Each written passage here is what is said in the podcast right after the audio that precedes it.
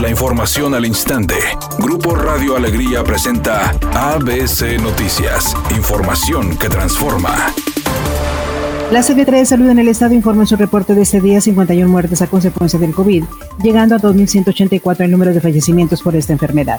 Por otra parte, dio a conocer que en el Estado se contabilizaron 476 casos, con un total de 47.499 contagios. Asimismo, destacó que con el número de fallecimientos registrados, hoy se alcanzó la máxima cifra de muertes en 24 horas en la entidad.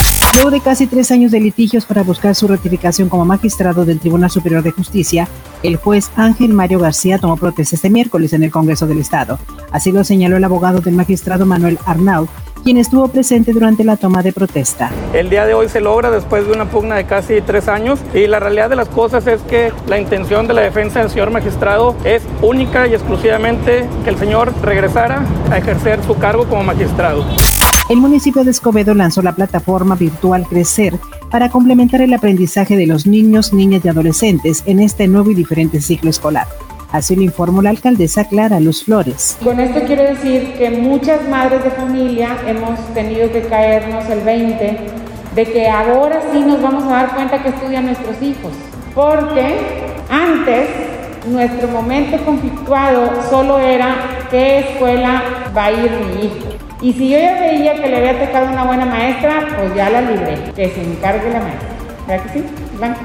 Que la maestra le enseñe los valores, que la maestra le enseñe las habilidades. Acabo que en la casa pues yo trabajo mucho, la maestra ese es su trabajo y yo trabajo tanto que cuando llegue la noche mis hijos tienen que estar bien educados. Entonces yo creo que también es esta época. Para mí no nada más nos ha traído cosas malas el virus, yo creo que estas son cosas buenas.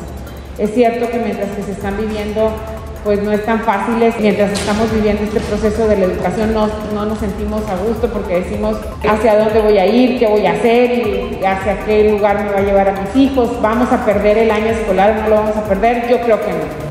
El presidente Andrés Manuel López Obrador envió un oficio al Senado de la República, donde reconoce la competencia del Comité contra las Desapariciones Forzadas de las Naciones Unidas, con el objetivo de que este organismo evalúe al Estado mexicano en la materia y le envíe recomendaciones.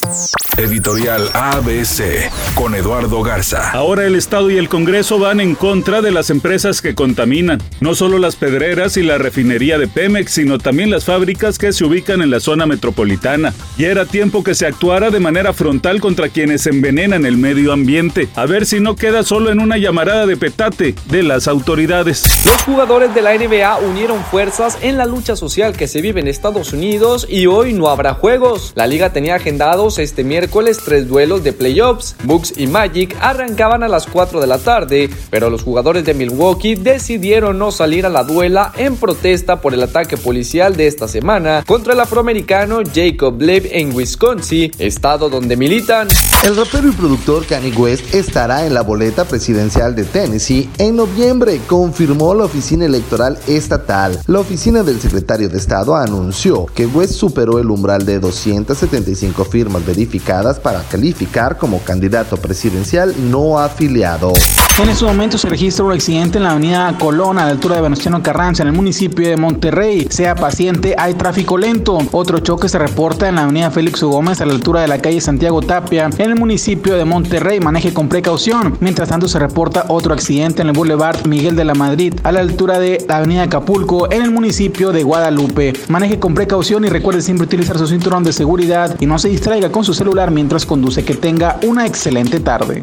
El pronóstico del tiempo para este miércoles 26 de agosto del 2020 es una tarde con cielo parcialmente nublado. Se espera una temperatura mínima que oscilará en los 30 grados. Para mañana jueves 27 de agosto se pronostica un día con escasa nubosidad. Una temperatura máxima de 38 grados y una mínima de 26. La temperatura actual en el centro de Monterrey 36 grados. ABC Noticias, información que transforma.